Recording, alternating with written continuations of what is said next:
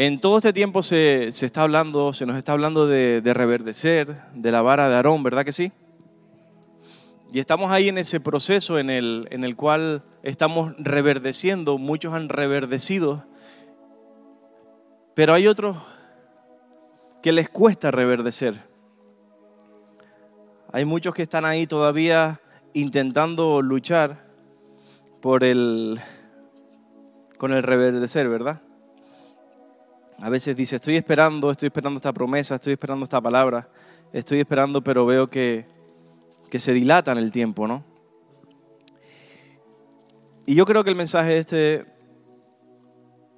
viene de parte del corazón de Dios. Y la verdad que, que hablando de todo esto, de, de, de la vara de Aarón, de reverdecer y demás, eh, el Señor me traía algo que me pasó hace poco tiempo y quiero compartirlo y a raíz de esto quiero que te pongas en situación para, como decía Laura, eh, cuando tienes una ilustración o cuando llega algo que te lo puedes hacer en tu cabeza, cuando estés pasando el proceso te vas a acordar de esa ilustración o de esa palabra que Dios te dio, ¿no? Y, y resulta que me aconteció, eh, hablando de todo esto, sitúate como si tu propia vida fuera la vara, ¿vale? De Aarón con el mensaje que te voy a dar. Resulta que hace cosa de un mes y medio por ahí, eh, estaba yo en la finca que tengo y demás y, y vi un, pasé y vi un, un árbol que debajo del árbol había como algo aceitoso y no le presté atención. Y digo, voy a seguir. Pero resulta que me quedé con esa cosa y volví al árbol. Digo, pero ¿y por qué? ¿Por qué, por qué eso está así? Qué cosa más rara. Pues pues resulta que me acerco al árbol, me acerco al tronco del árbol y el tronco, ¿verdad? Está el tronco y hay dos, él tiene dos ramas, porque no es un árbol grande, sino es un árbol pequeño, y tiene una rama hacia aquí y una rama hacia allí. Y debajo de la, en, el, en una de las ramas estaba como humedecido, y yo digo, wow, cosa más rara. Pero resulta que me pongo a acercarme más y digo, uy, eso tiene, tiene una plaga. Y me pongo a mirar y era un bicho que se llama pulgón. El pulgón, cuando es joven, eh, es verde y cuando ya llega a su madurez total es negro y se juntan todos los unos a los otros y van quitando la savia del árbol, en este caso de la rama. Cuando yo estaba viendo eso, digo, wow, es una plaga. Pero resulta que en otro árbol, en otro árbol me vi que estaba pasando lo mismo. ¿Y qué pasa? Que yo vi la rama como que una estaba reverdeciendo, estaba floreciendo, pero esta que estaba aquí estaba como muriendo. Evidentemente la plaga esta estaba comiéndose la savia, esta rama estaba vital y la otra estaba pues ya entristecida. Como quizás hoy puedes estar tú, quizás con algo que te está afectando a tu vida y no sabes el por qué y a lo mejor estás perdiendo la savia, estás perdiendo el, el florecer, el dar fruto. En Lucas 6, del 44 al 45, dice, porque cada árbol se conoce por sus frutos, pues no se cosechan higos de los espinos, ni de las zarzas se vendimian uvas. El hombre bueno del buen tesoro de su corazón saca lo bueno, y el hombre malo del mal tesoro de su corazón saca lo malo, porque de la abundancia del corazón habla la boca. ¿Cuántos tienen fe aquí? Ayúdenme, ayúdenme porque se me duermen y, y no se puede, así no se puede. ¿Cuántos tienen fe? Vale. Todos, ¿verdad? Levántenme la mano a ver. A ver si hay algún incrédulo ahí. Y oramos por él. Bueno, si tú tienes fe, ¿por qué cuando oras por algo sigues preocupado? ¿Por qué cuando oras por algo, por alguien, por alguna situación, sigues preocupado? Eso me dice un poco que, que hay algo mal ahí, que son inseguridades que tenemos, aún los cristianos, ¿verdad? Porque decimos que tenemos fe, venimos, cantamos al Señor, danzamos para el Señor, pero sin embargo cuando oramos queremos que sea ya y no lo vemos ya, sino hay un proceso porque a Dios le place que en ese proceso pues saque riqueza de ese proceso porque siempre sale gloria. Lo que pasa es que nosotros no, nos entristecemos porque no lo vemos, entonces me está diciendo que no tienes fe. Ahí estás perdiendo la savia de ti. Ahí estás perdiendo algo crucial que puede hacerte reverdecer. Muchas personas no reverdecen, no llegan a reverdecer, como esta rama no llegaba a reverdecer porque estaba perdiendo todos sus nutrientes, toda la savia, y hacía que la rama pues perdiera fuerza, no floreciera, se muriera literalmente. La falta de fe en muchas veces o sea, muchas veces en nuestra vida es lo que nos hace perder la esencia como cristianos, porque lo que a ti te separa del mundo es la fe, es la savia. Y si tú estás perdiendo la savia, si tú ya estás diciendo o con desgana o dices, mira, es que voy a la iglesia pero solamente por ir, esto lo he repetido en otras prédicas también, eh, voy solamente por ir y, y demás, pues mira, es mejor que estés aquí sin ganas a que estés fuera perdido, ¿vale?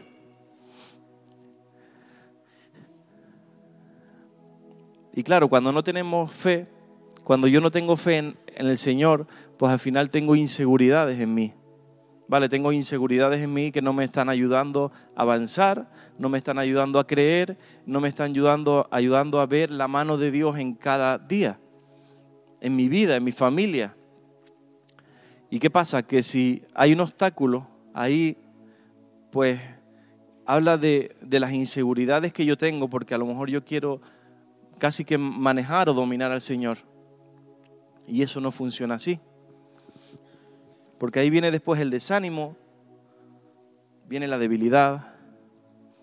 Así como esa rama estaba, ¿verdad? Estaba una como florecida y la otra como desanimada. ¿Sabes que hay mucha gente que le habla a las plantas? Dice que si le hablas a las plantas se ponen mejores, bonitas. Yo no le suelo hablar, pero pero bueno, dicen, ¿no? Y claro, la, la, rama estaba ya debilitada y cuando pierdes la savia que no te llega arriba, fácilmente tú puedes coger la rama, pan, y la partes porque está seca. Y sigue bajando, bajando hasta que muere. ¿Y qué pasa? Que yo en ese momento, pues cuando yo me di cuenta de que había una plaga, me preocupé por el árbol tuve una preocupación por ir a sanar el árbol, tuve una preocupación por ir a comprar un producto, tuve una preocupación por ir y un tiempo para echarle el producto al árbol. Y de verdad que cuando le eché el producto, mi sorpresa es que yo pensaba que iba a tardar un poco, que los bichitos tal, pero fue instantáneo. O sea, donde cuando le eché, se quedaron así, disecados, o sea, digo, esto sí es bueno. y claro, y mientras que la rama esa estaba perdiendo la savia, ha hecho temporal, ha, ha habido viento, ha habido calima, ha habido lluvia, pero sin embargo esta rama que ha estado debilitada, ha estado a punto de morir, pero gracias a Dios que controlé la plaga a tiempo. Como dije antes, tienes que llevarte lo que te digo a lo que aplicarlo a tu vida, porque muchas veces has estado así. Quizás has estado en un momento donde tú ves que no florece, ves que ni siquiera das frutos, sino estás por estar.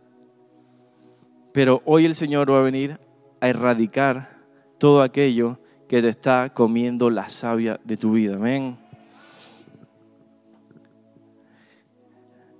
Algo tan, tan importante que siempre nunca me cansaré de decirlo, eh, que puede llegar, puede llegar, no, perdón, es efectivo en nuestras vidas, es el amor. El amor, cuando llega, te restaura el momento. Cuando el amor llega, te restaura el momento. Pero ¿qué pasa? Que si no tenemos fe para conocer y creer en el que da el amor, ¿cuánto más nosotros podemos amar a los demás? Es algo un poco contradictorio. Entonces, ¿cuántos quieren un abrazo de aquí? Levánteme la mano. O sea, nadie quiere un abrazo. Les voy a decir qué. Yo quiero un abrazo. ¿Quién me da un abrazo? ¿Nadie me quiere dar un abrazo?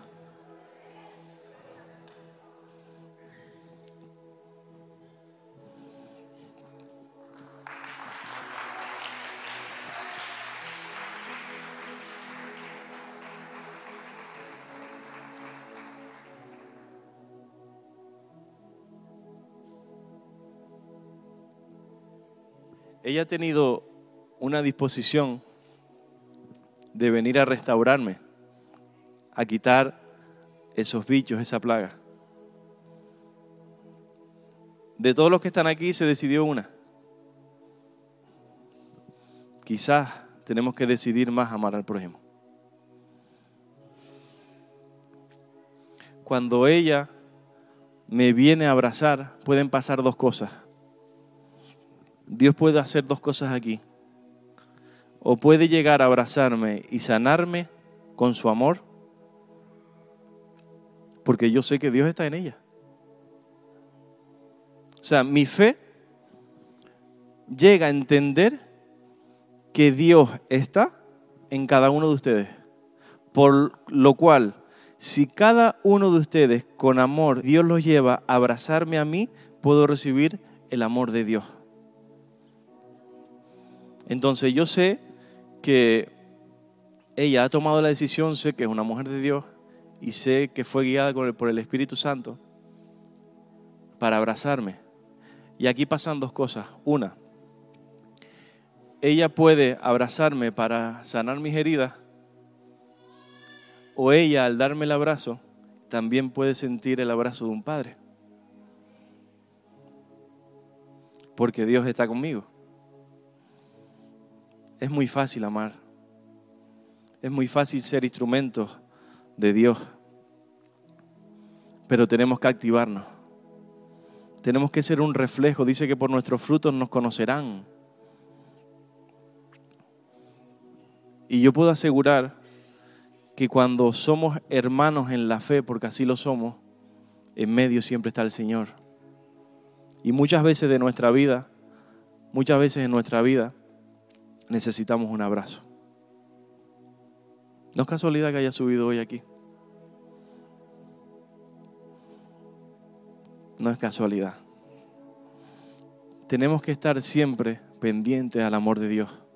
Quizás la persona que está a tu lado necesita un abrazo. Quizás la persona que está a tu lado quiere recibir un abrazo.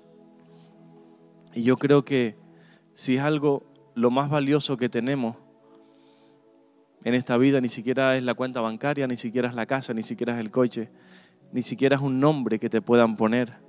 Lo más valioso que tenemos es el amor en nosotros. Así que tenemos que activarnos para que la savia de nuestro cuerpo no nos coma.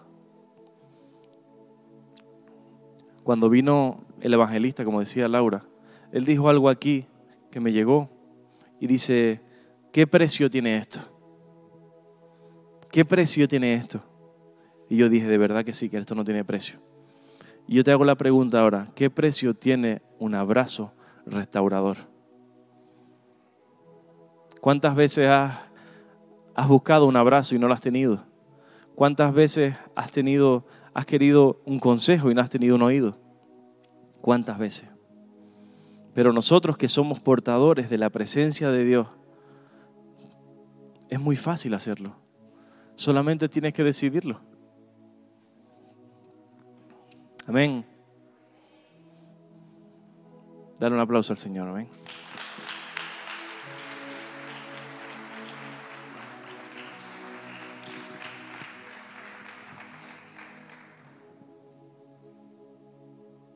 En Corintios 13 que sin amor nada somos. Y eso, el amor es el principal, es el principal motivo por el cual estamos aquí. Porque siempre necesitamos ser amados, siempre necesitamos ser restaurados. ¿Cuánto tiempo hace, te voy a hacer una pregunta, cuánto tiempo hace que no abrazas a alguien? ¿Cuánto tiempo hace que no abrazas tu marido a tu mujer? ¿Cuánto tiempo hace, mujer, que no abrazas a tu marido? ¿Cuánto tiempo hace que no abrazas a tu hermano? ¿Cuánto tiempo hace que no abrazas a tus hermanos en la iglesia? ¿Cuánto tiempo hace que no tomas la decisión de amar? ¿Sabes por qué? Porque la savia se ha metido. Hay una plaga que no te deja ser como tú eres y no da fruto.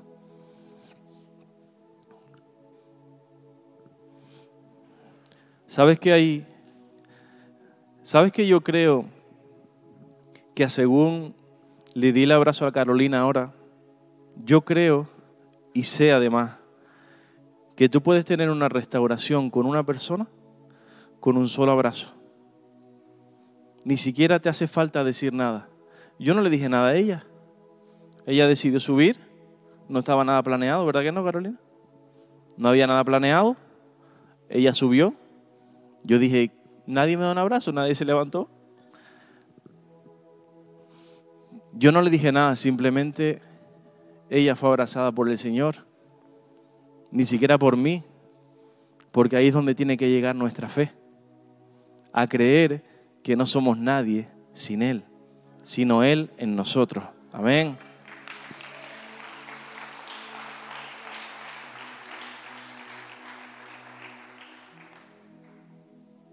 Y yo creo que, que, el Señor quiere hoy, como dije antes, quitar esa plaga que hay en ti que te que nos cuesta decir perdona, sabia, plaga, que nos cuesta abrazar que nos cuesta escuchar. ¿Cuánto tiempo haces, madre, que no le das un abrazo a tu hijo, padre, que no le das un abrazo a tu hijo?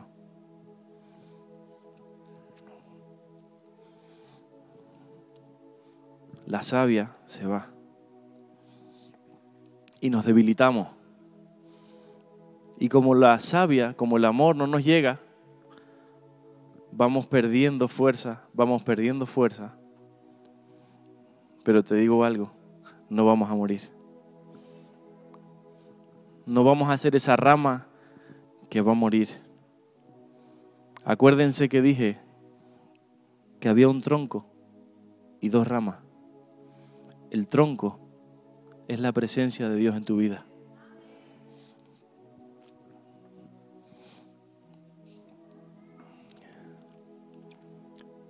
Hay infinidad de cosas que que nos hacen perder la savia, ya le he dicho un par de ellas.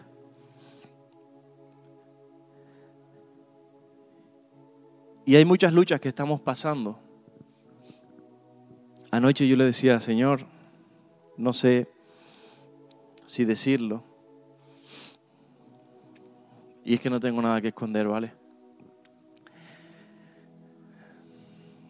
Les voy a decir algo ahora. Voy a hacer un paréntesis aquí. Tanto es un poco serio. A veces cuando vienen los pastores estos, los evangelistas, yo los veo. Y yo digo, yo, a mí me gusta esa forma de ser, pero es que cuando subo aquí, como que me derrito, ¿eh? Como que estoy ahí asentado y empiezo a llorar, a llorar, a llorar. Pero bueno, ahí nos damos cuenta de que no todos somos iguales. La mano tiene cinco dedos y ninguno es igual. Y a lo mejor a mí me gusta su forma de ser a la hora de predicar. Y a lo mejor a él le gustará algo mío. ¿O no? Pero bueno, este era un paréntesis, ¿vale? Y lo que sí es verdad que lo que quiero compartir, que hay muchas luchas que estaba diciendo que, que al final estamos ahí perdiendo la savia en nuestra vida cristiana. Sea el que te alejaste de Dios, sea el que ya no tienes fe, sea el que no te decides en dar amor, sea el que no quiere recibir amor, seas el desganado o seas quien sea, no deje que pierdas toda la savia, porque el Señor está interesado hoy en hacerte florecer y dar fruto. Pero no un fruto, no, fruto al ciento por uno. O sea, que cojan de ti, cojan fruto, cojan fruto. Yo tengo un limonero que entre más cojo, más sale. Se los digo de verdad, ¿eh? Se parten las ramas. Tengo que ponerles algo porque se parten las ramas. Así vas a ser tú. Amén. Pero a veces tenemos que confesar. Voy a pedir a los chicos si me pueden ayudar. A veces tenemos que confesar eh, nuestras luchas, nuestras preocupaciones. Y cada persona de aquí tiene su vida, tiene su historia. Y a veces batallamos más en el silencio que lo que hablamos. Hay personas aquí que han llorado y han llorado y han llorado y no han confesado, no han hablado con nadie, porque simplemente piensas que vas a ser una carga o que por qué se van a tener que enterar de tu, de tu problema. Pero acuérdense lo que dije con el abrazo, que Dios está en medio de todo. Y Dios está interesado en abrazarte, en escucharte, en amarte, en bendecirte, pero no te opongas. Que esa plaga no haga mella en tu vida. Y quería quería decirle, decirles algo, que esto es, un, es algo personal mío, ¿vale? Que me ha acompañado durante mucho tiempo y me ha hecho perder la savia. Y nadie lo sabe. Y me he decidido a decirlo. A lo mejor lo puedes escuchar y puedes pensar que, que es una bobería, para mí no lo es. Si alguien te viene a decir algo y piensas a la hora de decirlo que qué bobería, escúchale. Que lo que a lo mejor para ti es una bobería, para él puede ser el fin del mundo. Tenemos que tener esa sensibilidad para dar y recibir amor.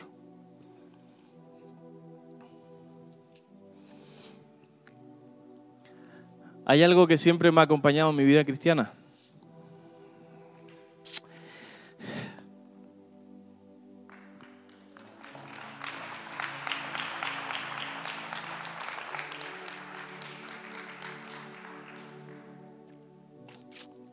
Y he decidido decir esto porque yo creo que va a ayudar a mucha gente.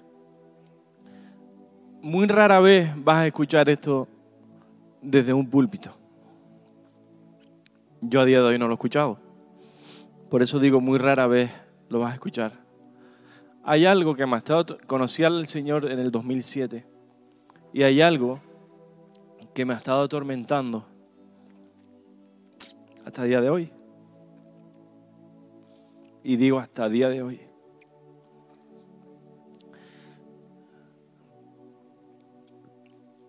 Desde el 2007 que conocí al Señor, que empezamos todos ahí con, ¿verdad?, encendido. Y yo he tenido mi proceso, pero me considero que siempre lo hago todo para el Señor. Y desde el 2007 hasta ahora, siempre ha estado ahí una lucha que yo he tenido. Y mi lucha es leer la Biblia.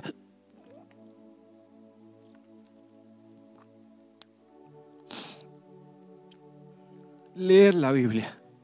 Cada vez que la cojo, la beso, la abrazo y me cuesta horrores. Me cuesta un mundo. Me acuerdo cuando hice el discipulado. Por amor a Dios, por acercarme a Él, usted no ustedes no saben lo que a mí me costó. Yo no soy una persona estudiada. No estudié por mi mala cabeza. Quizás por porque en mi casa no tuve unos padres que me inculcaron eso, no le echo la culpa a ellos, para nada. Ellos estaban trabajando para, para darme una mejor vida. Ellos pensaban que era así. Y me costó horrores. Hasta tal punto que me acuerdo que me metía una semana estudiando y cuando llegaba aquí a hacer el examen, empezaba a llorar. Metido, yo ponía una silla de esa encima de la otra y me metía así, agachaba mi cabeza. Y cuando llegaba aquí, todo lo que yo había estudiado se me olvidaba. Y empezaba a llorar, y empezaba a llorar. Y empezaba a llorar. Y creo que uno o dos exámenes los dejé en blanco. Y yo solo decía, Señor, perdóname. Pero yo sentía que Dios estaba ahí diciéndome, me agrada. Porque el Señor no ve quizás lo que haces mal. El Señor ve cuando giras el corazón. Eso es lo que le interesa a Él. Eso es lo que le ayuda a Él a erradicar esa plaga en tu vida.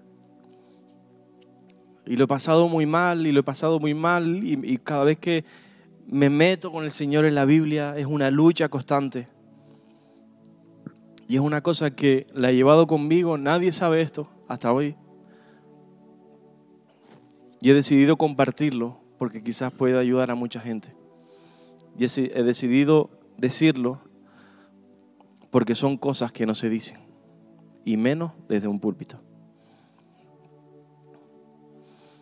Aquí sí que no creas que no puedes. No creas que no vales nada, porque quizás se te metió una plaga y ya el enemigo te está diciendo que no vales, que no puedes, que no vales, que no puedes. Porque si yo hubiera o el Señor hubiera dejado que esa plaga siguiera subiendo, yo no estaría aquí hoy. Pero los planes de Él son para bien.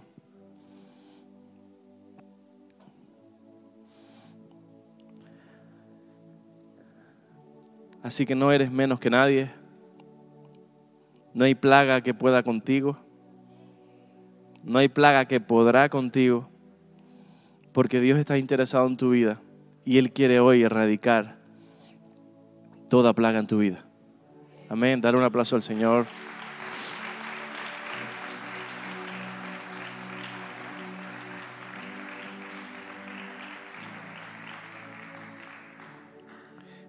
Dice número 17, 8. Y aconteció que en el día siguiente vino Moisés al tabernáculo de testimonio.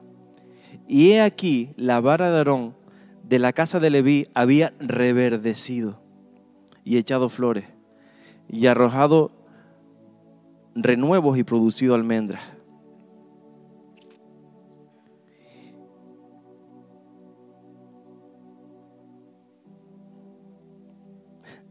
Y Jehová dijo a Moisés,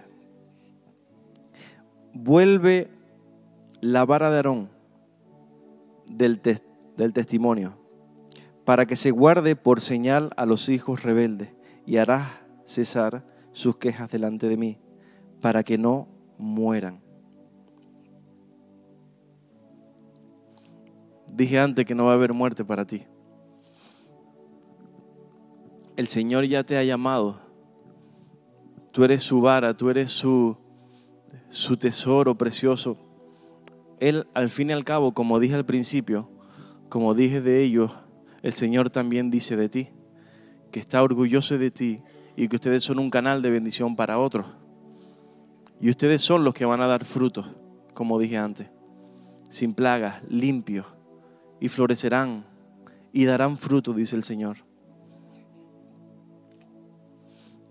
Decide creer, decide amar, decide confiar, decide perdonar, decide abrazar, decide hoy ser plantado en la presencia de Dios para dar fruto.